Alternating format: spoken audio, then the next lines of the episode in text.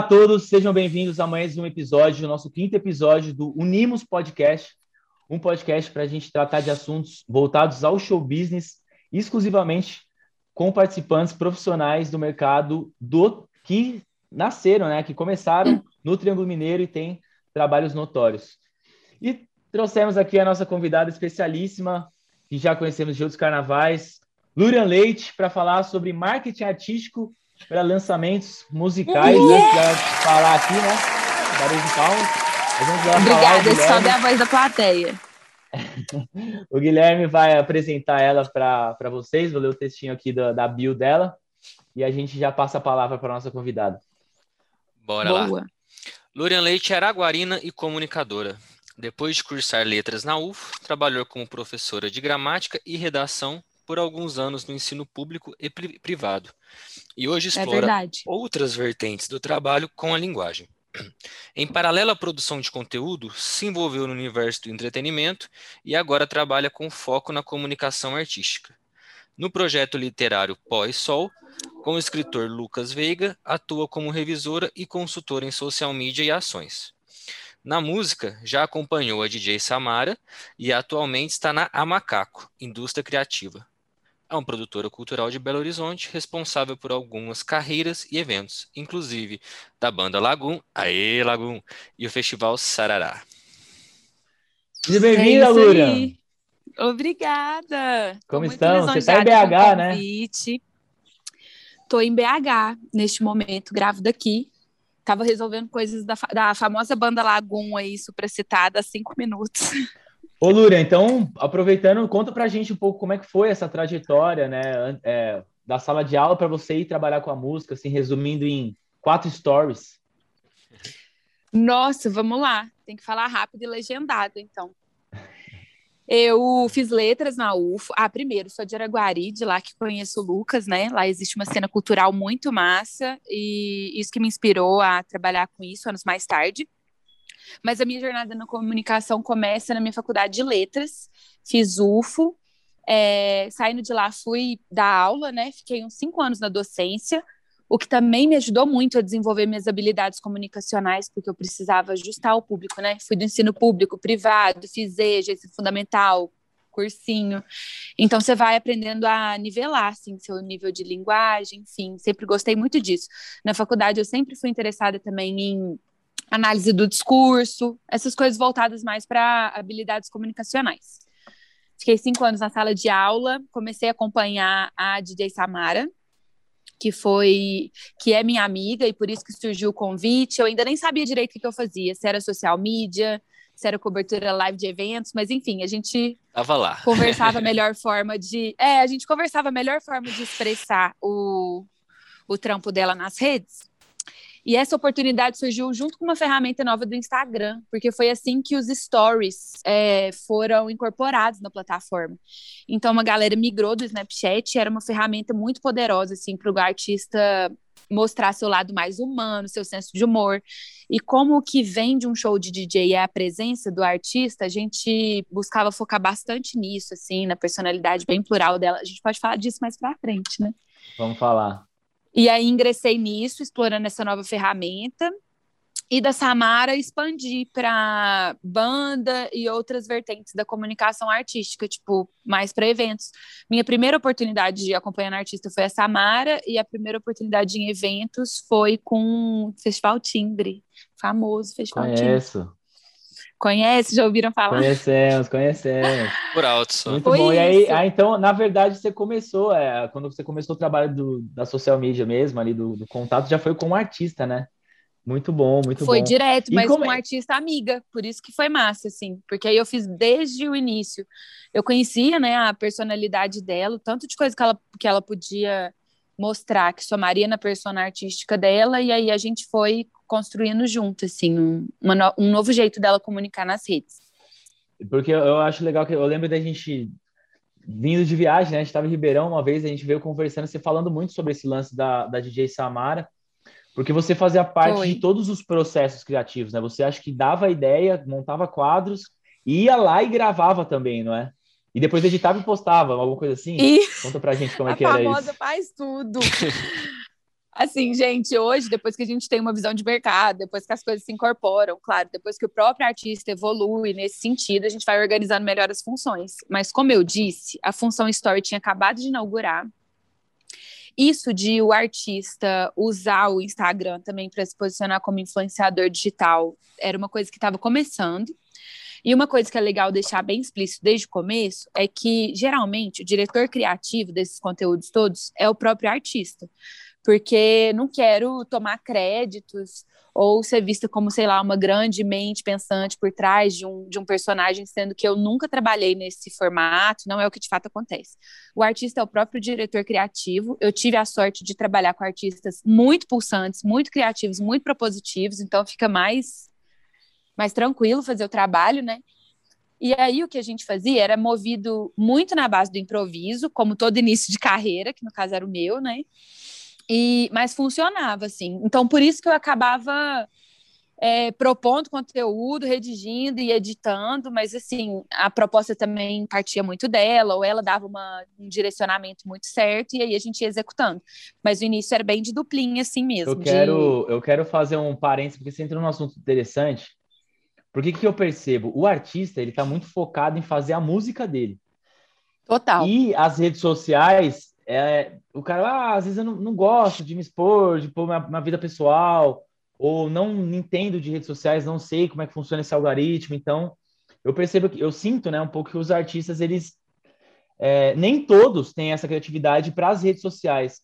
Essa e desenvoltura, tem né? o lance de você, você falou de, ah, não quer, eu acho que o cara que tem que criar é o próprio artista, né? Você não vai falar para ele, ah, você tem que agir assim, você tem que fazer assim. O cara já tem a persona dele ali, a figura uhum. artística uhum. dele, então, como é que é isso para você conciliar e você palpitar? Então, você tem que entender muito do artista antes, quem ele é para propor algumas coisas. Como é que funciona isso? Ó, oh, eu acho que antes é válido a gente fazer um comentário sobre essa necessidade de marcar uma presença digital que às vezes chega a ser cruel, porque eh, a gente já viu outros comentários, não só sobre o ramo artístico, né, mas sobre qualquer ramo hoje em dia. Se você não tiver uma presença digital, ou se você não gravar tal dancinha do TikTok, se você não dominar completamente a linguagem digital, você é, tá para trás na sua carreira. E isso é muito cruel, porque às vezes a pessoa quer se centrar ali no que ela se propôs a fazer enquanto profissão e de repente tem que se desdobrar como criador de conteúdo. Então, assim, mas isso aí é mais uma reflexão dilema das redes, né? No final, estamos todos fadados, né? Todo mundo aqui é refém da própria representação virtual, que a gente é de fato não importa mais, né? Isso é bem difícil, não sou eu que tenho a resposta, mas estou jogando aí para a gente ficar refletir, pensar sobre isso, entender que o ritmo é complicado complicado mesmo. Esses dias eu vi uma build de uma, de uma pessoa que era assim: esse é o meu Instagram, não sou eu. Genial. Vou aderir. Genial. Não me bom, conta né? quem foi, porque eu não vou nem dar crédito. Não, não, não lembro. Se eu entrar no meu Instagram lembro. no final do episódio, vai estar assim. Vocês vão falar, nossa. Mas, Mas é assim, isso é uma frase que, que resume muito bem. Isso não é só o Instagram, isso não é só o TikTok, né? E aí, como que funciona no caso do artista? Vou complementar seu comentário sobre o artista realmente tem que ser a mente pensante ali, que propõe e que usa a rede, né, como se fosse de fato dele. Mas aí a gente entra na questão de estar tá querendo focar na própria arte. Por exemplo, um dia de estúdio e você precisa muito que a pessoa grave um story para não sei o quê. Porque hoje em dia o, a gente tem compromissos, né? Você precisa postar alguma coisa porque você vai estar tá live daqui a um tempo. Se você não avisar, o público não segue. Então, o setor de comunicação atua bem nesse sentido, assim, de organizar uma agenda, de lembrar o que é necessário, mas são inserções pontuais. Muitas, muitas vezes vem orgânico do artista mesmo, que domina a própria agenda, sabe o que, tem que fazer.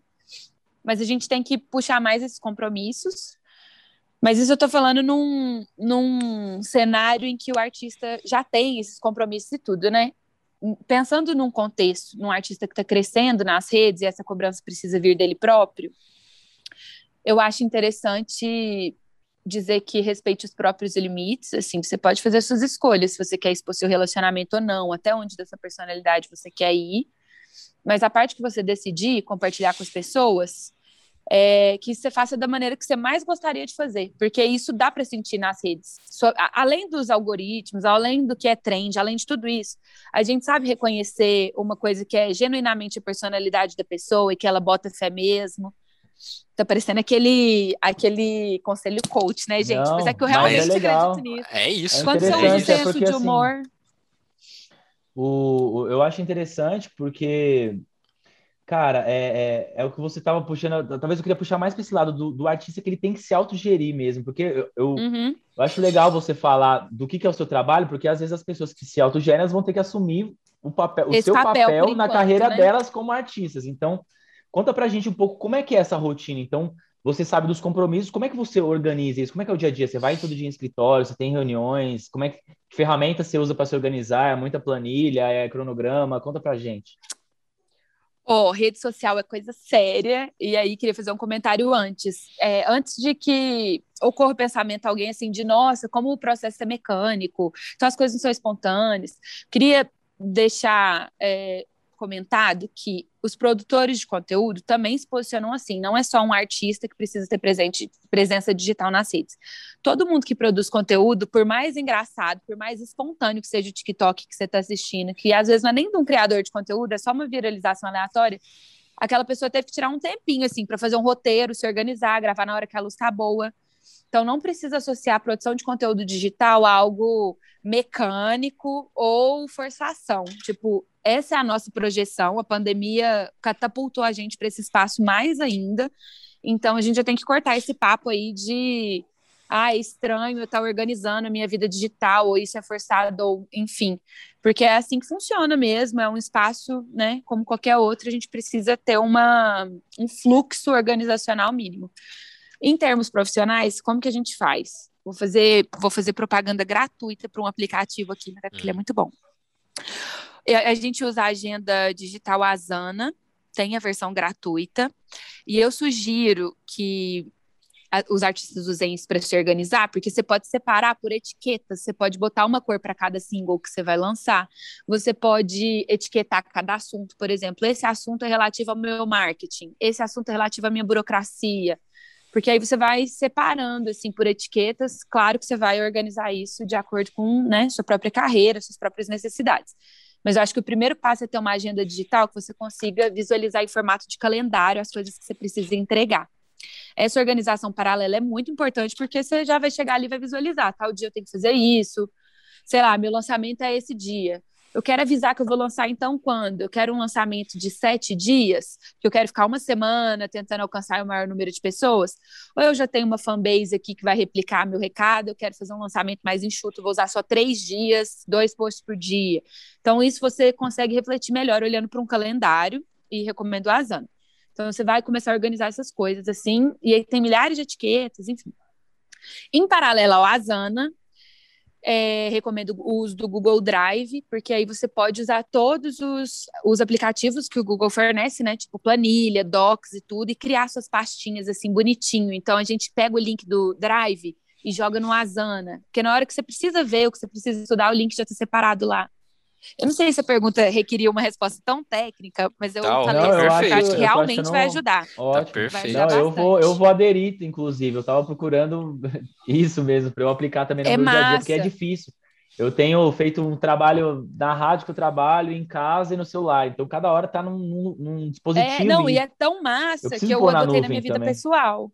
É, bota tudo na nuvem que você consegue acessar de qualquer lugar, né? Caso você tenha um problema de conexão, mais fácil. E eu fiz para minha vida pessoal também, de tanto que eu gostei. Então eu faço uma etiquetinha lá, financeiro, é, planos, estudos, e aí eu vou organizando. Essa é a dica chave, assim, é você ter um calendário, se não for o Asana, né, o que você mais curtir, mas para que você consiga visualizar tudo bonitinho. E o Drive eu recomendo como nuvem para organizar seus arquivos. Então, por exemplo, você vai fazer uma pasta de lançamento, lá você pode fazer uma pasta audiovisual, outra pasta capa, é, outra pasta, anotações, sabe? Então, isso facilita demais o processo. Qualquer pessoa que esteja junto com você no processo vai acessar as mesmas coisas. E você está como nômade digital? Tá dando para conciliar Aguari e Belo Horizonte? Belo Horizonte trabalhos tá. pontuais? Como é que funciona? Eu me tinha me mudado para cá, né? E aí tava super animada para viver a rotina de produtora cultural, de andar para um lado e para o outro doida com ponto no ouvido. Queria essa adrenalina, gente, mas não rolou. Aí voltei para casa, pandemia. Voltei para casa. É, a, a produtora para que eu trabalho, a Macaco, já é bem fundamentada assim no, no mercado aqui, então não foi uma claro que sofreu o baque, né? Todo mundo sofreu, foi uma tristeza para a indústria, mas não foi uma produtora que chegou a fechar ou passar por isso, conseguiu manter todo mundo. E aí rolou umas relocações. Então eu fico em Araguari, às vezes eu venho resolver umas coisas pessoalmente aqui em Belo Horizonte, geralmente uma vez por mês, quando tem gravação ou algumas reuniões pontuais assim para início de um grande projeto. Depois eu volto para casa. Aí eu fico assim, por aí, e sempre testando, tá, gente? Teste para Covid quando chega e quando vai. Só fazendo a ponte aérea BH Araguari. Olha, eu não cheguei na, na ponte aérea ainda, eu venho de busão mesmo. Hum, mas é bom. Ô, Lura, é, voltando a falar agora de, de redes sociais, você tinha comentado da importância de você ser genuíno, né? E você ser verdadeiro nas redes sociais. Aí vem a pergunta. Assim, é necessário estar presente em todas as redes sociais? É, é todo mundo que se enquadra no TikTok? É todo mundo que se enquadra no Stories? Se não, quais são as redes mais essenciais, assim, que você fala, não, todo artista tem que ter pelo menos essa ou essa? Existe essa, existe essa fórmula? Oh, é, dependendo da magnitude do artista, né, precisa estar em todas, porque o público está em todas. E aí isso me leva à resposta mais concisa, que é, precisa estar em todas as redes? Você precisa estar nas redes onde o seu público vai estar, onde seu potencial público vai estar, onde seu público está e o seu potencial público vai estar. Então, por exemplo, se uma pessoa produz música instrumental e tem um público mais velho, talvez ela não queira estar no TikTok agora. Mas aí é interessante a gente pensar num outro fator que é o conteúdo em vídeo vertical é o conteúdo dessa era, né? A gente entrou neste momento. Por isso que o TikTok é viralizável, por isso que o Instagram aderiu Reels, porque a nossa vida está ficando verticalizada e rápida. Então a gente precisa. E vídeo é muito mais atrativo que foto. Então, vídeo vertical, rápido e que chama atenção, assim, é o conteúdo da vez. Por isso que o TikTok tem impulsionado. Então, assim, ah, meu público não está no TikTok, mas se você sabe que esse formato funciona, então você pode aderir os stories do YouTube, sabe? Enfim, acho que é pensar, refletir sobre quem você quer alcançar, onde essas pessoas estão. Quando o artista é maior, tem que estar em todas, porque existe potencial público em todas. E tem gente também que, que muita gente gosta do artista, então está mais difundido nas redes. E a outra pergunta era. Tinha uma outra pergunta dentro dessa. Não, acho que era isso mesmo, né? De, de era, quais né? redes sociais usar. Você é. respondeu bem, que eu acho que tem Mas que assim, é sobre. Você acha que é seu público. É, e assim, é cruel, né? Você ter que estar tá numa produção de conteúdo acelerado em todas elas. Mas aí funciona você tentar reciclar algumas. Se foi para o TikTok, você já pode mandar para o Rios igual. É, e essa questão de fazer genuinamente como você gosta é sempre a mais clichê, mas a que mais funciona.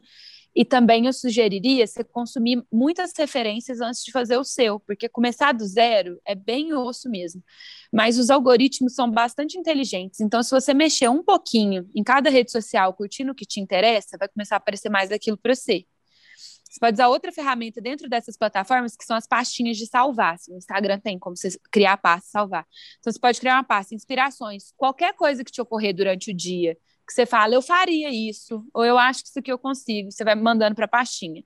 Espera um dia na sua semana, assiste tudo aquilo, uma coisa que você tiver dúvida, tem tutorial no YouTube para tudo. E aí você vai tentando. E assim, sobre as redes indispensáveis para se estar enquanto artista, é, plataforma de streaming, né? maior delas agora é o Spotify, mas assim, você fazer esse processo para entrar em uma, você consegue entrar nas outras. YouTube, indispensável, e o Instagram, que é a rede social que tem maior adesão, assim, e um recorte maior. Mas assim, TikTok, gente, se eu puder dar uma dica em vista, né? Porque é todo mundinho à parte, tem e todo mundo tem uma chance mais igual assim de visibilidade. É, essa que é a, minha dúvida. Você falou muito dessa verticalização, né? E, e eu, eu sinto, assim, que, sei lá, 2012, 2015, até 2015, mais ou menos, eu conseguia ver muitos artistas com voz e violão viralizando muito forte, assim, em YouTube e Facebook. E hoje eu não vejo mais essa, é, essa coisa simples viralizar. Então, você acha que tem como você hoje viralizar uma música sem ser no TikTok? Que seja uma coisa é. orgânica. É. Vamos sem lá. fazer dancinha, sem apontar o dedo. Sem investir em rádio, sem é. fazer um, um, impulsionamento em Instagram, enfim, sem ter uma boa estratégia de comunicação, Olha, uma coisa que vai é. ser genuína, de, de viral Viralizar. mesmo, assim, igual que eu sentia que tinha antes. É, mas assim, o viral já é uma coisa que é potencializada pela internet. Então, assim, viralizava antes Facebook, né, YouTube, e eu acho que vai mudando e a viralização, que no caso é a gente vê, tipo, pegando todo mundo, acontece na rede que tem maior acesso. Tanto é que a gente sente que viralizou, porque todo mundo tem acesso àquela plataforma e começa a aparecer para todo mundo. E aí depois explode a bolha desse aplicativo e as pessoas começam, sei lá, a baixar e dependendo da natureza do conteúdo, né, transmitir pelo WhatsApp, ou enfim, eu acho difícil uma viralização fora das plataformas que estão em alta hoje, como Instagram e TikTok, porque é, a, é, a, é o maior trampolim que a gente tem agora. Mas tem outras maneiras. É porque eu, eu, queria dizer que tem outras maneiras, mas é mais talvez não sejam acessíveis, sabe? Para quem ainda não tem uma articulação forte com com mídia. E isso eu estou me referindo a. Não vou, não vou citar nome porque eu não tenho certeza sobre os detalhes do case. Mas teve uma artista que a música estreou numa novela da Globo antes das plataformas de streaming, antes de qualquer lugar, horas antes. Então a galera. Então, quando você chega na TV aberta, é um salto macro, né? E aí teve essa inovação de começar pela TV aberta e depois, horas depois, o som chegar na internet. Mas eu sei que isso é uma coisa assim, que inclusive é um. Pra eu poucos. queria saber como foi isso. É, pra Não, eu acho engraçado você falar que isso é uma inovação, né? Tipo assim, porque hoje realmente é primeiro digital. É voltar depois... pra TV, é. E... Porque Enfim. isso era o que rolava antigamente, né? O jeito de você lançar música era, pô, TV, rádio, Sim. enfim. A inovação foi justamente fazer o caminho inverso, né? É Exatamente. eu fico é, lembrando vou, dos exemplos. pra TV aberta e, eu... e é uma coisa que atinge todo mundo, né? Eu conheço várias músicas assim que eu ouvi em, em, Facebook com milhões de visualizações, por exemplo, Marina Peralta com Só Agradece. Eu lembro que é, era uma música que foi o muito, Facebook. Assim, foi Facebook, entendeu? E, é, e, hoje em dia eu não consigo ver uma música que viraliza da forma que essa viralizou, de uma forma simples e, e é. sem grandes produções, sabe? Tem Nazirê também, que é uma banda do Nordeste. Tem, então, assim, eu vejo que hoje é, é inevitavelmente é então, TikTok, assim, né? É, o TikTok virou uma potência fonográfica tão grande que mudou os charts de todas as plataformas. Hoje, as músicas mais tocadas do mundo são as que viralizaram no TikTok. Isso é uma coisa assim. A rádio, as rádios que eu trabalho, têm tocado na programação músicas que estão viralizadas no, no TikTok. Isso eu achei uma coisa. É, agora é uma, é uma guinada muito grande, assim. Tipo, todas as plataformas de streaming têm muitas playlists voltadas para músicas que viralizaram no TikTok, enfim. Eu acho que vai ficar uma pergunta para eu pensar, porque eu fiquei curiosa, assim, é, sobre pensar, inclusive com um desafio profissional para mim, né? Como emplacar uma música. Mas, assim, é, não é que a música não vá virar sem ela ter viralizado no TikTok, porque a gente também tem músicas top é, play, de qualquer playlist, que está no topo de qualquer playlist, mas não viralizaram no TikTok. Mas a viralização, Sim. claro que impulsiona, assim.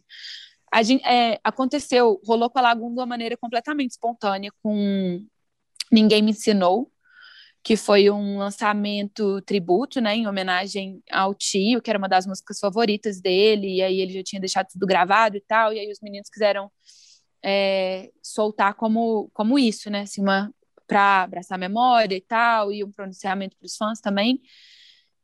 E aí essa música foi lançada em outubro, em dezembro, quando estralou verão e a galera tava com saudade de ir pra rua, assim, todo mundo em pandemia e é um mês que já traz uma coisa nostálgica muito forte para as pessoas. Isso eu estou descrevendo para vocês verem como é louco um viral orgânico. Uma fã fez um edit de pegar vários vídeos aleatórios do rolo da câmera curtindo a vida e colocar o som da música. E aí esse vídeo viralizou, não, não viralizou de primeira, mas assim, ficou popular e algumas pessoas começaram a replicar e chegou até a gente. E aí a gente juntou trechos desses vídeos que a gente viu dos fãs fazendo e publicou no, no perfil da banda como uma forma de agradecer as pessoas que estavam fazendo isso, de mostrar os bons momentos da vida associando a letra da música, se identificando com isso. E aí esse vídeo viralizou tanto no Instagram quanto no TikTok e a gente viu explodindo e influenciadores grandes fazendo para mostrar a dica de viagem. virou meio que um lema assim de aniversário também, porque é uma letra que carrega muito disso, de coisas para viver, sede de viver.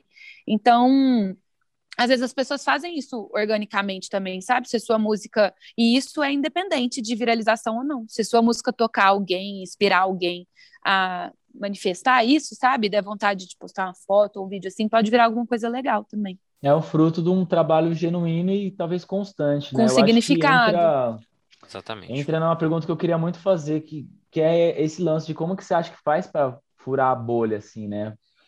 Mas eu acho que é, tudo isso que a gente está falando são respostas para como furar a bolha, como talvez viralizar. Então, é, se é, você quiser porque... complementar também, o que, que você acha que pô, o que, que o artista tem que fazer para eu, eu, eu, consigo ver né, artistas, principalmente aqui de Uberlândia, que querem investir num trabalho autoral, mas é as pessoas que seguem ele gostam muito do som, mas ele não consegue extrapolar isso e talvez ter uma fanbase em outras cidades para ele poder circular o que você acha tá. que pode, pode ajudar esse artista? Tecnicamente falando, primeiro eu vou dar a resposta mais sóbria, né? Para depois a gente ir para o rolê do, do, do mais amplo. Mas tecnicamente falando, uma primeira estratégia seria investir em fit, né, que é um recurso que muitas pessoas já já já consideram. De uma pessoa que tem um som a ver com o seu, mas que você sente que o público já expande um pouco além do seu recorte específico. Então, investir no fit é interessante. Outra coisa, muito tecnicamente falando também, são os anúncios pagos, porque isso também não tira o fato de o conteúdo ser genuíno nem nada. Infelizmente, ou felizmente, né? Entrega assim, para mais gente, né? É, não quero dizer nem felizmente, mas o que acontece é que essa é a realidade das redes, né? Eles trabalham com isso, a maioria delas tem acesso gratuito, e aí a forma de monetizar é fazendo isso, né? Mas, enfim, queria deixar registrado que eu não concordo com vários termos, isso me revolta. E a gente ficou refém, né? Mas é isso que rola. Mas você precisa impulsionar seu trabalho nas redes, não é muita grana. Tem gente que às vezes não faz isso porque acha que é muito dinheiro envolvido, mas sei lá, com 25 reais você consegue projetar um anúncio para um nicho que você acha interessante, sabe? É, depois eu posso indicar também uma pessoa que, que trabalha é, por preços mais acessíveis, enfim. A gente pode Legal, deixar vamos isso guardar para o né, final, né, que a gente tem algumas indicações. E boa, boa ideia, boa ideia. Beleza. Vamos adicionar para vários episódios agora, essa indicação de pessoas que trabalham Indique profissionais é. que eu posso acionar. Legal. Eu teria feito uma curadoria mais legal, mas enfim. Mas assim, maior, uma curadoria maior. Entendi, entendi. Mas, enfim, é isso. Impulsione né, para o nicho que você acha interessante, mesmo que seja investindo pouco. E na hora que você achar um som seu que você fala, esse aqui é capaz de estourar a bolha, eu converso com mais pessoas do que o meu recorte específico, tente investir num fit que complemente a isso. Convida uma pessoa, né, pra, ou para a pessoa alterar a música também, ou gravar com você, enfim. Isso tecnicamente falando. Agora, sobre estourar a bolha em assuntos mais amplos, né? Tipo, uma das coisas é você repensar suas linhas editoriais, né? Que são os assuntos que você posta. É... Então, às vezes, você está muito focado em, na sua própria música, o que é muito massa, mas aí você postar vídeo todo dia de você tocando sua música não, não é aquilo. Você pode pegar pessoas, né? Tipo, conseguir pessoas para compartilhar a sua arte, é, compartilhando ela de outra maneira, talvez compartilhando trechos da música que às vezes a pessoa nunca te ouviu, mas chega aquele trecho para ela, ela é, quer usar aquilo para exprimir um sentimento dela no é momento, ela vai compartilhar.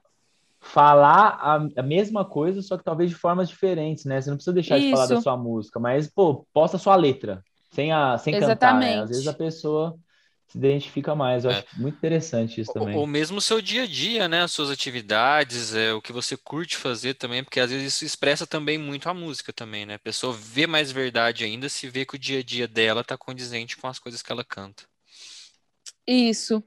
Isso, isso é massa. Assim, principalmente quem quem faz um som muito inspirado assim na própria realidade, porque tem outros recursos, né? Assim, pessoas que escrevem que para coisas que vão além, ou mas tem uma galera que, que compõe e que produz bem voltado para o lifestyle. E lifestyle é um, um gancho massa para redes sociais. Tem um duo que chama Benzier, e é um casal que mora junto na praia, assim. E eu adoro acompanhar Conheço. eles nas redes. Eles porque a música tem conteúdo. tudo a ver, tipo, com o jeito que eles levam a vida. E aí você vê que a música é uma das coisas que eles curtem compartilhar, sabe?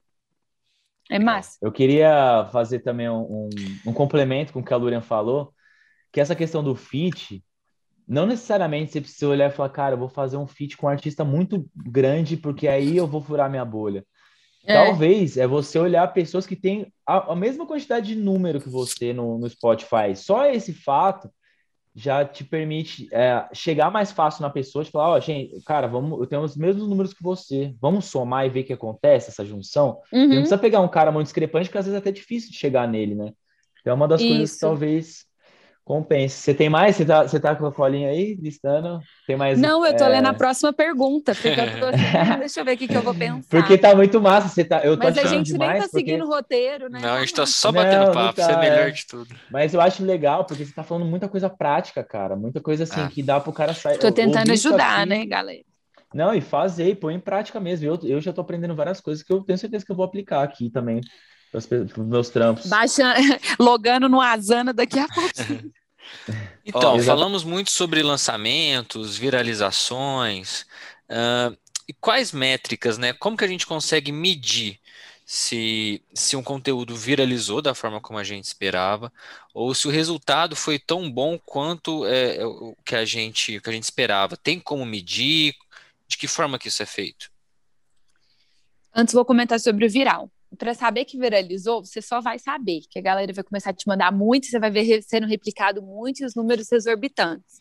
E para ser considerado um viral, a gente não tem um teto assim específico, passou disso é viral. A gente vê que é uma coisa orgânica, assim, número de pessoas fazendo, você tem que observar de acordo com o seu nicho, né? Também o que, que é viral ou não, viral numa escala nacional, viral numa escala internacional, enfim. Não tem um número engessado sobre isso, mas você vai, se viralizar, você vai saber, você vai sentir. Mas sobre os outros números que são importantes de acompanhar, é, todas as plataformas dispõem de abas que te dão esses números mastigadinhos, assim, inclusive muito detalhados, mu muitas questões. O YouTube tem o YouTube Studio, o Instagram tem a aba Analytics, cada plataforma tem o seu. Mas o que eu recomendo para você não ficar perdido para você, artista, que está ouvindo isso e não sabe o que, o que precisa prestar atenção, assim, e não ficar tão perdido, porque os números são muito vagos, é, eu recomendo ter uma planilha de apoio é, para que você registre semanalmente esses números. Pode criar uma aba para cada rede social, e aí, se semanalmente você for registrando lá, não é tão chato, é, é, uma, é um processo que é, que é importante ter disciplina, assim, né, para você conseguir ter efeitos comparativos mesmo. E aí eu tenho um documento em paralelo em que eu anoto as minhas interpretações disso. Então, você olha o número anterior e começa a refletir. Assim, o legal de ter ali na planilha é que você tem uma linha acima os resultados da semana passada e das outras. É, você tem um efeito comparativo mais prático do que ficar recorrendo aos prints ou com todas as abas de todas as plataformas abertas. Então, centralizar nessa planilha é interessante porque você vai ter o comparativo imediato. E aí não precisa de todos os detalhes, você pode elencar os números mais importantes, como os comentários, os compartilhamentos, ou no caso do Twitter, os retweets. Se naquela semana entrou num trending topic, você anota, tipo, você precisa entender como que seu público se comporta em cada né, plataforma. Isso uma pesquisa rápida também, você, você consegue acessar quais são as métricas mais importantes de cada rede jogou tudo isso numa planilha, preenche ela semanalmente. E na hora de preencher, você, os pensamentos que você, os pensamentos que te ocorrerem sobre essa, esses números flutuantes, você anota num documento paralelo, tipo um Word seria, né? Mas como a gente usa o Google Drive, a gente anota num doc. E aí você vai pensando sobre, tipo, é, você viu que os streamings de uma música aumentaram repentinamente. Será que é porque alguém postou? Será que é porque esse feat deu certo, né? Que você investiu? Ou então caiu. Será que outras pessoas estão reclamando de uma má entrega dessa plataforma? Ou é você que falha no seu conteúdo? Ou você está notando que nessa semana a entrega não está tão legal no Story, por exemplo? Então, assim, o que você for refletindo sobre a análise dos seus próprios números, você anota nesse documento paralelo. E aí, no meu caso, como eu faço isso, né, para artista, eu jogo tudo isso num relatório, salvo e mando para eles, para porque é bem difícil fazer esse acompanhamento tão próximo. O orgânico, eles são muito bons, tipo, eles sempre sabem o que a galera está comentando, sempre sabe o que está pedindo, artista que gosta de interagir com, com o público tá ligado no que eles estão dizendo, mas o número, acompanhar em todas as plataformas o tempo todo é interessante. Por isso que eu, eu juntar e mandar um resumo. Mas se você é um artista menor e faz isso por você mesmo, é, é legal desse jeito, seguir a planilha e salvar o, arqui o arquivo, mesmo que seja só para você acessar depois, sabe? E ter um bom comparativo. Ô, Lurian, vocês fazem metas? Por exemplo, quando vai ter um lançamento, vocês colocam umas metas, ah, em uma, em uma semana, em um mês tem que ter tantos plays, ou vocês estipulam alguma coisa assim antes de lançar?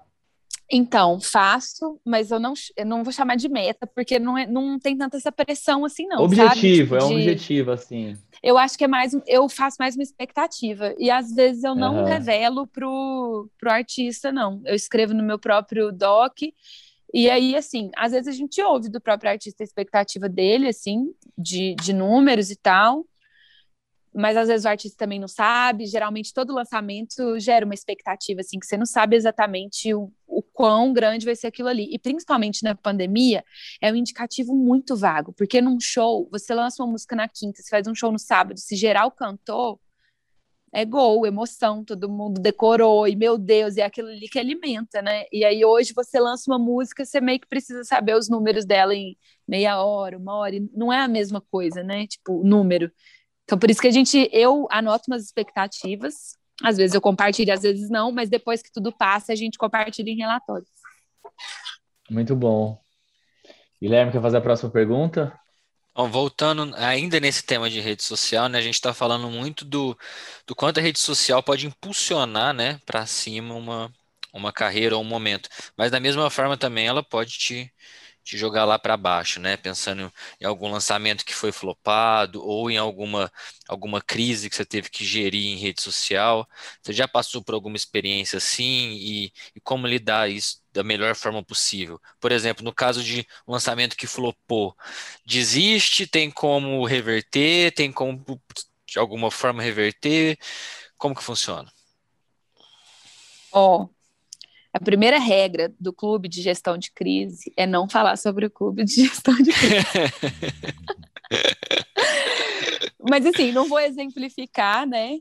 É, com, com um caso assim consistente, porque se você gerir uma crise, você espera que ninguém nunca mais toque nesse assunto, né? Sim. Mas também, para não abrir nenhuma especulação, não tive que, gerar, que gerir nenhuma grande crise de, de artista com quem eu trabalhei, porque eles são bem blindados em relação a isso. Não no sentido de esconder algo, mas no sentido de não ter mesmo, assim, de ser uma comunicação mais fluida, sabe? E de pessoas que também normalmente não diriam coisas canceláveis, porque o posicionamento na internet é muito fiel ao que pensam de fato, e o que pensam de fato não, não é complicado ou problemático. Então, dito isto, num caso de lançamento flopado, eu sei que a frustração é grande, a vontade de não fazer nada é enorme, mas eu acho que você tem que tirar um tempo, anotar esses números que nem eu falei aí na, na planilhinha e todas as suas interpretações. E se você bota fé que o trabalho é muito massa, depois de você ter pensado o que, que rolou de ter feito errado, é legal trazer esse conteúdo de novo à tona, mas num formato diferente.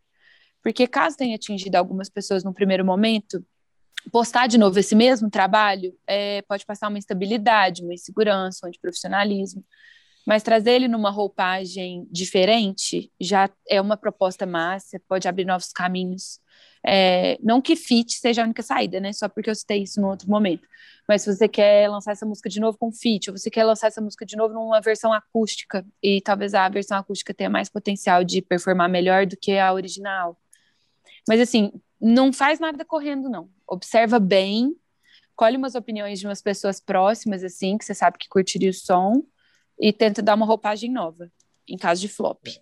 Eu acho que, que flopar, você não, eu acho que eu nem chamaria tanto de crise, sabe? A questão de, é. pô, às vezes você acerta, às é vezes mais não. uma frustração. Eu queria, é, eu queria, eu queria saber muito assim, como gerir uma crise, né? Eu acho que eu, Guilherme, com, com relação ao evento, a gente já teve altos e baixos, claro, e, e, a gente já teve que lidar com crise, assim, de, né, de pessoas revoltadas, vamos dizer assim, em massa. Então eu queria saber, assim, você acha que tem um passo a passo, alguma coisa, algumas dicas para quem está passando por uma crise, assim, realmente que está sendo cancelada, está sendo atacada nas redes, como se portar? Eu acho que depende muito do motivo, porque assim, quando a gente. Acho que banalizamos o termo cancelamento, né? Claro que, que sou contra pelos motivos de saúde emocional e tudo mais, mas a gente também tem que prestar muita atenção porque isso esbarra muito num discurso, em alguns casos muito específicos, tá, gente? Não é todo mundo, porque mas de vitimismo numa situação em que você é apenas corrigido, sabe? Quando uma pessoa se vê cancelada, sendo que ela foi publicamente exposta e corrigida por uma questão muito pertinente, aí a pessoa fala, ah, fui cancelada. E às vezes não é isso. É que você tornou pública, né, alguma frase, algum pensamento seu, e as pessoas também reagiram publicamente. Então, primeira coisa, analisar com muita sobriedade qual desses casos é, né? que é a natureza do que você disse, a natureza do que você fez. Isso numa gestão de crise é o principal, ter alguém para te ajudar, porque os pensamentos ficam muito turvos, né, sobre o que, que você está fazendo ou não. Então, mesmo que você seja uma pessoa de, de não muito grande alcance, é legal você analisar suas, dentro das suas próprias possibilidades. É uma pessoa para te auxiliar a passar por isso, que vai trazer uma opinião de fora além da sua terapeuta, né? Que eu recomendo que terapia para todo mundo, principalmente para quem está no momento de crise. Mas assim, para uma pessoa para analisar de fora e trocar uma ideia, não que essa pessoa vá corrigir tudo que você fez, mas trocar uma ideia honesta sobre o que que rolou e, co e como que você pode contornar isso, né? Mas é isso, acho que calma, honestidade e falando em termos de crises menores, que é o que a gente chama de, de um fato que você não está necessariamente errado, mas que seu público reagiu mal é, é possível prever em algumas situações, então é legal que já prepare isso com a, com a sua equipe, ou você mesmo, como você responderia caso alguém me criticasse assim? É, em cada projeto que você faz, você conhece assim suas próprias fraquezas, né? Onde que está ali o ponto que você precisa dar uma maior atenção, ou que você optou por aquilo ali mesmo e você tem uma resposta pronta para a pessoa que vier te questionar. Então, o primeiro passo para uma gestão de crises leves é você tentar sondar tudo que poderia né, ser dito e já se preparar, porque no momento que alguém te contestar sobre isso, você já vai responder com mais tranquilidade, mais clareza e com mais certeza, assim, nos motivos da sua resposta. Porque tem algumas Eu coisas que a gente que... não consegue mudar, né? Sobre um evento, sobre um sobre um show. Tem uma coisa que você já sabe que vai ser daquele jeito e que talvez uma pessoa não, não curta. Eu então já deixa é pronto. É muito instantâneo, as pessoas, às vezes, geralmente quando elas erram e muitas pessoas criticam elas, elas continuam agindo de cabeça quente e no momento ali, às vezes continuam errando, né? Então acho que dá uma calma, respira, procura saber mais, talvez é, procura... precisar, né? Mas assim, vamos mudar um pouco de assunto aqui, que eu quero saber um pouco da parte criativa. Não, o clima né? pesou, até... né? Cancelamento. É, eu vou mudar um pouco aqui o foco, porque eu quero, eu até vou mudar uma pergunta aqui, porque eu, eu vi que você tem assinado todos os, os, os clipes da Lagoon, né? Os, os, últimos, com a parte de comunicação e marketing. Eu sei que você já teve trabalhos com a banda Otelo também. Então, como é que é essa parte criativa? Questão de clipe, de conteúdo de redes, você também palpita diretamente, pensa na música, cria campanha. Como é que é essa parte de criação? Foi diferente em cada um dos casos, vou dar uma explicada mais geral, tá? Mas só a, a caráter de curiosidade, para quem quer entender melhor a, né, a estrutura ou como que funciona a questão da comunicação para um artista. No caso da Otelo, é, eu trabalho como freela, né? E, e no caso da Otelo, eu trabalhei junto com o Lucas Veiga, que é meu amigo, parceiro, sócio, fazemos várias outras coisas juntos, inclusive o Pós-Sol, que a gente citou aqui no início da conversa, né, na apresentação, a gente desenvolve vários projetos juntos. E aí o Otelo a gente fez junto, e foi mais voltado para a criação de, de conteúdo. Também muito fiel ao que os meninos já faziam, eles queriam só dar uma organizada, assim, entender qual que seria a melhor maneira, mas tudo de uma maneira muito espontânea. Eles são muito dispostos, muito criativos e a fazer o próprio conteúdo e tal. A gente só deu uma estudada nos números, qual dia seria melhor fazer o quê, sugeriu os quadros, sugeriu os nomes e eles fizeram da melhor maneira possível. Foi muito massa.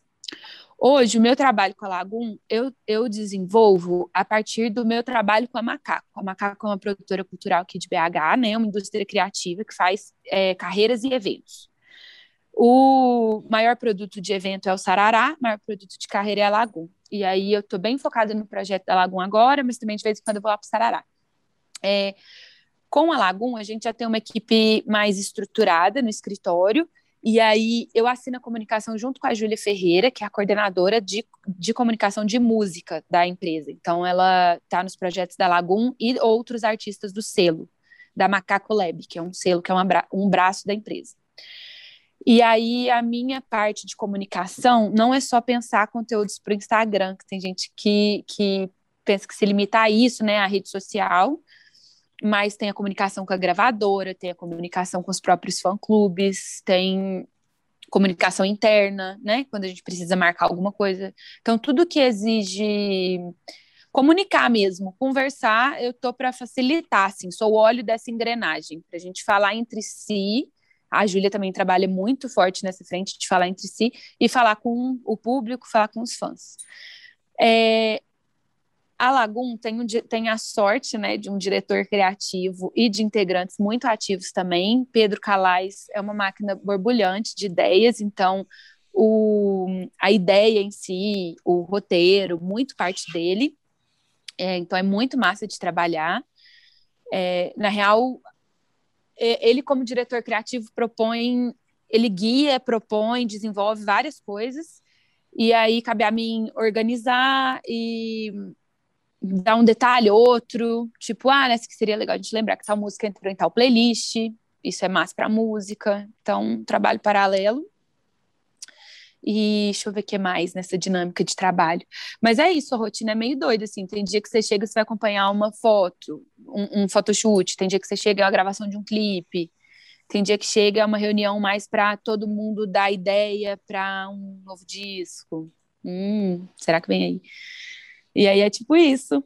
Mas os clipes eu assino a comunicação, que é essa, esse relacionamento né, com o gravador e com o público. E a outra assinatura que vai lá, como redação, é um trabalho que eu desenvolvo com a produtora que fez o clipe, que geralmente é a do Monte, uma produtora aqui de BH também. Um beijo para os meninos de lá, que eu amo trabalhar com eles. E aí, o roteiro não é meu, mas eu faço a redação do tratamento, que é um, um projeto que vai para todas as pessoas envolvidas no, nesse, nesse, projeto. Por exemplo, é um clipe. Então, eu me reúno com um roteirista, geralmente, desse último foi o Pedro, de Eita Menina, ou então se a ideia de roteiro veio do diretor com o diretor, mas a minha reunião é com as pessoas que vão executar o clipe.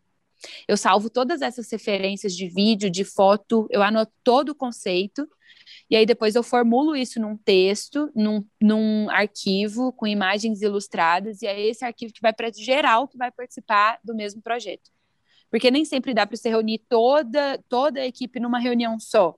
Às vezes tem uma reunião só que é só de produção executiva, uma reunião que é só do, do dia da gravação. Então, todo mundo tendo esse projeto na mão, todo mundo já entendeu o mood, sabe? Assim, Legal. você vê as referências, você assiste tudo, você lê o conceito, tá todo mundo na mesma página. E aí eu faço esse trampo para produtora que vai realizar o clipe. Por Muito isso bom. meu nome quem... tá lá duas vezes.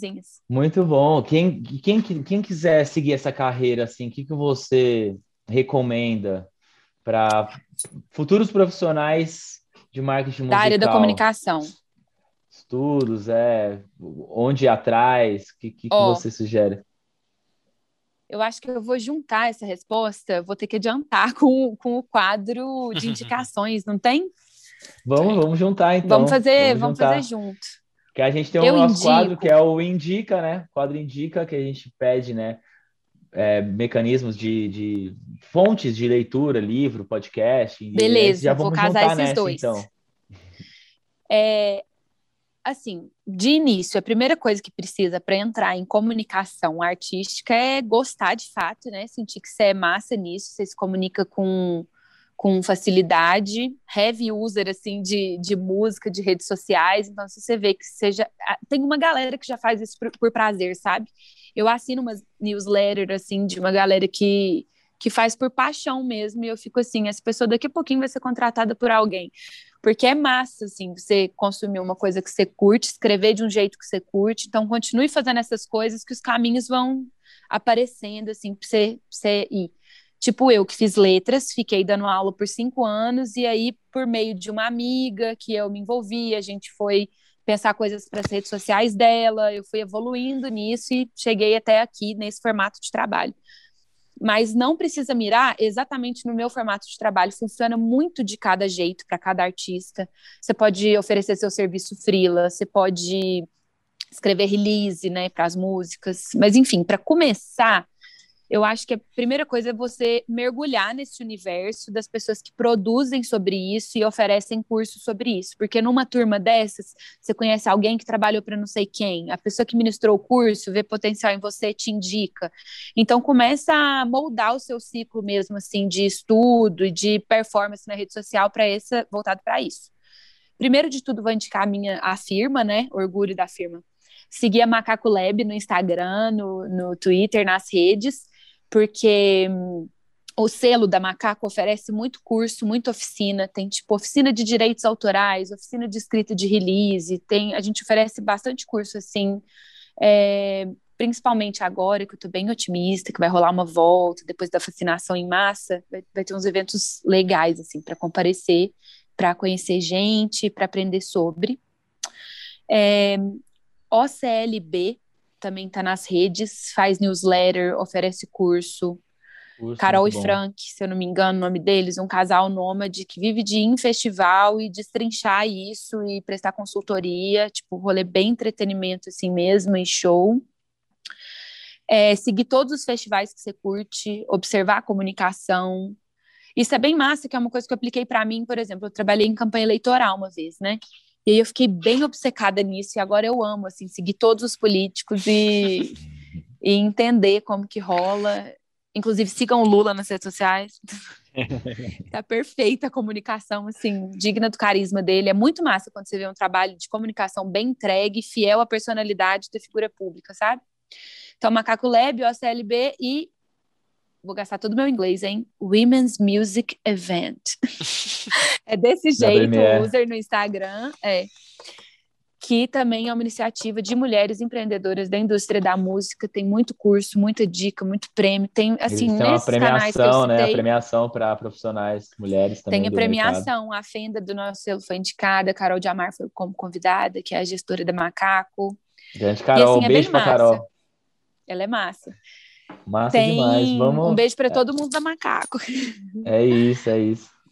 E aí é isso, tem conteúdos gratuitos, tem alguns conteúdos pagos, mas eu recomendo muito que você. E assim, à medida que você for seguir nessas esses três que eu tô citando, é legal de seguir a Semibreve, que é uma newsletter de música, para ter uma inspiração assim de como pessoas entusiastas da música escrevem. Tem Santo de Casa, vou pegar o user depois para indicar, mas é muito massa esse Instagram. Tem análises assim mais sociais, sabe? Sobre questões que viralizaram, tipo essa linha editorial ano dois, anos 2000, nostalgia. Por que, que as pessoas estão consumindo tanto isso agora? Porque é justamente a hora que a gente chegou de ter saudade do que a gente consumiu na pré-adolescência.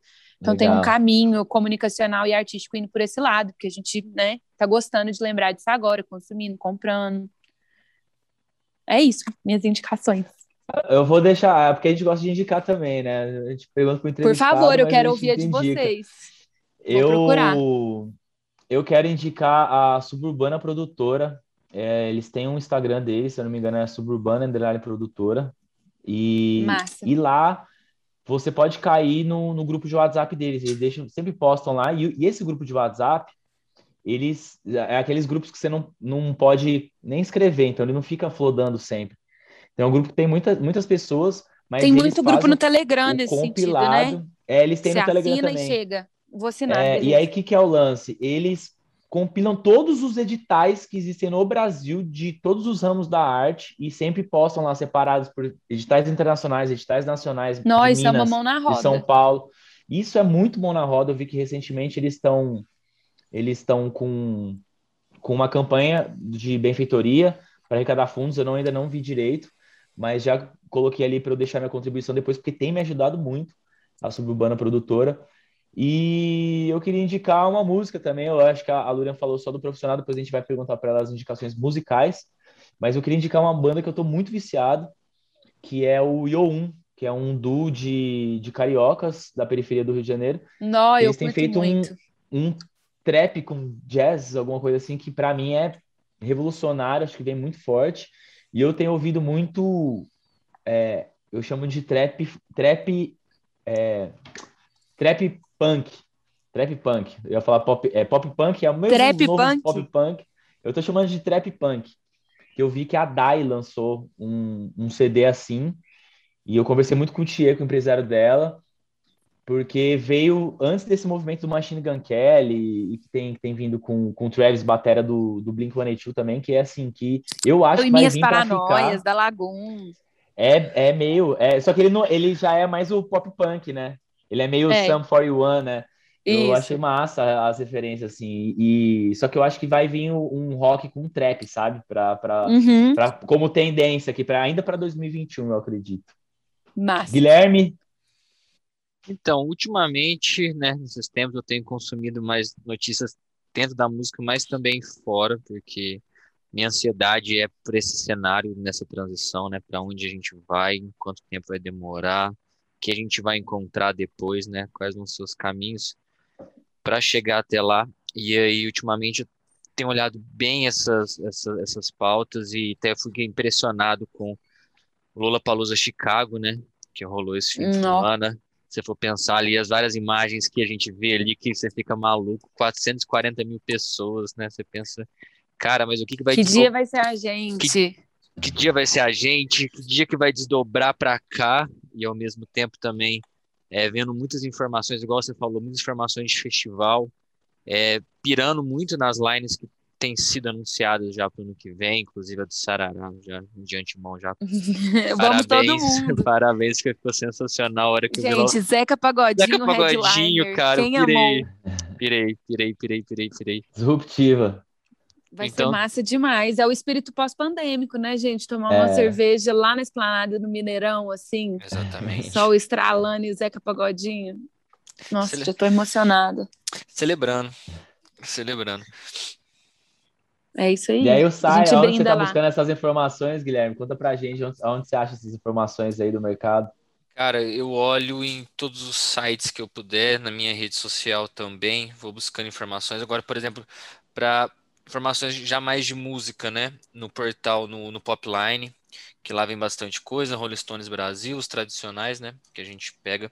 Essas notícias Massa. também. Nação da música é massa. Nação da música. Tenho Massa. mais discos que amigos também, é muito massa. Massa. Legal. Mas essas notícias, assim, já dessa, desse contexto mais é, atual mesmo, mais famosos, mais confiáveis. Gosto muito do UOL, porque lá também tem muita opinião junto com, com, com, com as notícias, muito posicionamento, eu gosto de ver muito também. Mas é mais por esse lado. E música, Lurian, conta pra gente o que, que, você, que, que tá nas suas playlists. pra indicar pro Então, pessoal. Vou começar, né? O orgulho da banda Lagoon. Vou começar indicando Eita Menina, feat com Lennon e Martinalha. Essa música tá uma delícia. Quem É o não jabá, é ouviu, vai jabá. ouvir. Gente, mas tem que ouvir, né? Como assim? Tá muito Claro. boa. Muito adiciona na boa. Um feat, outro feat improvável. assim, né? safado. Martinalha. Um feat improvável, L7. produção Papatinho. Tudo rolou pelo Papatinho. E aí. Tenho do- recebido, tenho recebido impulsionamento, inclusive. Acho que é um feedback legal de passar, né? Tá funcionando, Apareceu pra mim impulsionamento. Massa, E eu fiquei o assim, vídeo? Quem que é esse? Fui quem eu que, que é esse cara? você, Não. Lucas. Teve uma, teve um foi uma foto. Eu falei, quem que é esse cara? Eu falei, nossa, deve ser o Papatinho, porque eu não conhecia ele de fisionomia, sabe? Eu ouço muito falar, mas eu não conhecia a fisionomia. Uhum. E ele tá na capa, né? Eu falei, nossa, E ele legal, tá na capa, funcionando. que é isso. Assinamos com, com, com ele na capa também, do desse Eds. Porque a imagem do Papatinho tá em alta, viu? Se você tivesse Legal. assistido o clipe da Anitta com ele, você saberia. E ele tem um Pois rolê de é. identidade visual muito massa também, de um boné, assim, que é a assinatura Aham. visual dele, que é muito foda. Mas enfim, essa música eu tô ouvindo sem parar. Um, vou recomendar um EP, que eu acho que todo mundo que é esperto devia ouvir, viu? Porque daqui a pouco vai estar demais. Que é Imagina a Gente, da Paige. Tô falando só de artistas do, da Macaco, gente, mas é porque assim, tem que ouvir. Ela que- é do selo Macaco Lab, E tem que vender o peixe também. Tem que vender o peixe também. Não, e é porque é bom, viu? Não é por nada, não. Mas esse EP dela tá assim. Foda pra caralho. Ela faz parte da Fenda, que é um grupo de hip hop, que também é muito massa. E esse EP que ela lançou é só com feats de. Só com feats pretos, artistas pretos, que ela já, já compunha há muito tempo, assim, amigos. E tá uma delícia, tá muito pop. Tem que ver os visualizers, assim, tá a Temos que coisa mais fazer a linda. fenda aqui, hein, Guilherme? Tem Sim. que trazer pra Uberlândia. Tem que né? rolar a fenda. Sim. E um artista que eu sigo no Instagram e tô curtindo muito ouvir as coisas dele, eu amo, tipo, quando ele grava Tim Maia, assim, é um artista é, independente que faz muito som é, experimental, assim, tipo uns mashups pro, pro TikTok, chama Brandon Alves. Ele é aqui de BH também. Legal. Acho que é isso que eu tenho ouvido, assim. Muito Fora massa, Frank muito Ocean massa. de sempre, né? The Weeknd, Claro. de lei. Bora pro. Vamos, Bora vamos pro pro, Sepira? Pro Sepira? pro último quadro aqui. Vamos ver se a Lúria tem uma história, porque quem Nossa. vive no meio da música, quem tá por dentro de eventos, trabalhando com artistas principalmente, deve ter muita história engraçada. Então, nosso quadro Sepira conta uma história aí que já passou maus e bons Tá. bocados aí. Vamos lá. Gente, engraçado é uma palavra muito forte, né? Porque aí, tipo assim, se a gente avisou que é pra rir, já fica, já fica assim, ó. Não sei se eu vou decepcionar. Não tenho muita história com a Lagum de estrada, porque esse tempo que eu tô mais ativa com eles foi todo em, em tempos pandêmicos. Mas acho que com a Samara, assim, aconteciam umas coisas muito engraçadas, que é o ano que eu mais viajei. E aí, não chega a ser engraçado, mas assim, foi um pensamento inusitado. Teve um evento que eu cheguei de jatinho e a Anitta chegou de ônibus. E aí eu achei isso o máximo, sabe? Tipo, ó. Oi, Anitta! Que a gente, e assim, gente, é óbvio que é para um lance de contratante, porque a Anitta devia estar numa cidade ali do lado e tal, mas eu fiquei achando o máximo eu chegar de jato, eu, no caso, né? A Samara que era contratada. Mas eu cheguei de jatinho, a Anitta foi de ônibus. Eu cheguei suave, no meu melhor, ela tava né, cansada, tadinha. Aí eu adoro ter esse pensamento, assim, pra mim. Desse dia. Muito bom, né? Tipo assim, pô, eu acho que eu superei a rainha ali, né? Aconteceu. Eu tô É, um aconteceu. diazinho, né? Aconteceu, Muito massa, rolou. muito massa. Bom, Mas acho que aqui- eu- tem mais, tem Não, mais? pode falar. Não, mas eu ia falar, aqui acho que é isso. Ah, não, Se um essa- dia eu lembrar, é assim, de uma boa. mais censurada, eu mando no WhatsApp. Ah, eu acho que você podia.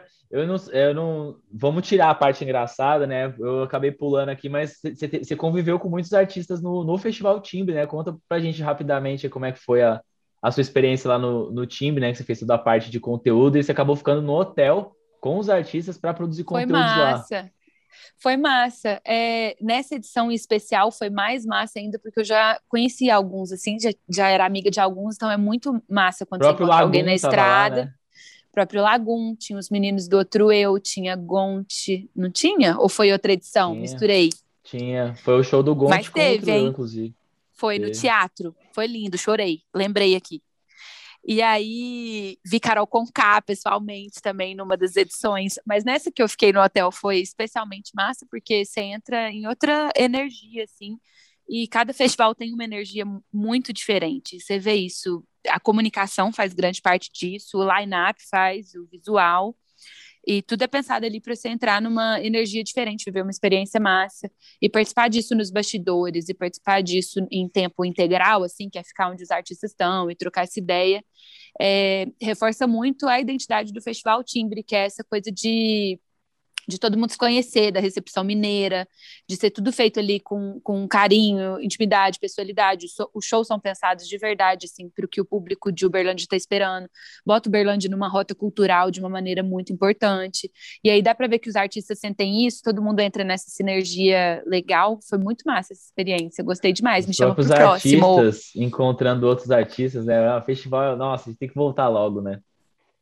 Então, para finalizar aqui, queria agradecer imensamente pela disponibilidade do tempo da Lúria, por contribuir, por engrandecer e ajudar, né? Acho que tantas pessoas que estão nessa luta, nessa busca por se engrandecer profissionalmente, né? O sonho ali de viver de música e, enfim, e poder compartilhar essas experiências. Eu aprendi muito aqui. E então, é, muito obrigado mesmo e espero a gente encontrar em breve. E deixa suas redes para a galera aí mandar jobs, tirar algumas dúvidas. Beleza. Antes de mais nada, muito obrigada pelo convite. Fiquei muito lisonjeada. Muito massa fazer alguma coisa junto, né? A, a gente que já teve a oportunidade de trampar junto em outros momentos. Também espero que a gente se esbarre nos bastidores aí dessa vida pós-pandêmica. Vai ser massa. É, obrigada pelo convite, obrigada pela atenção de quem ouviu, de quem achou massa. E sobre as minhas redes sociais, vou indicar meu Instagram, que é arroba do jeito que está escrito aí na descrição do podcast. ou do, ou do vídeo no YouTube. E aí, qualquer coisa que eu eventualmente faça, assim, para além disso, eu vou divulgar é por lá mesmo. Então, é, acho que é o canal que vocês mais vão me achar.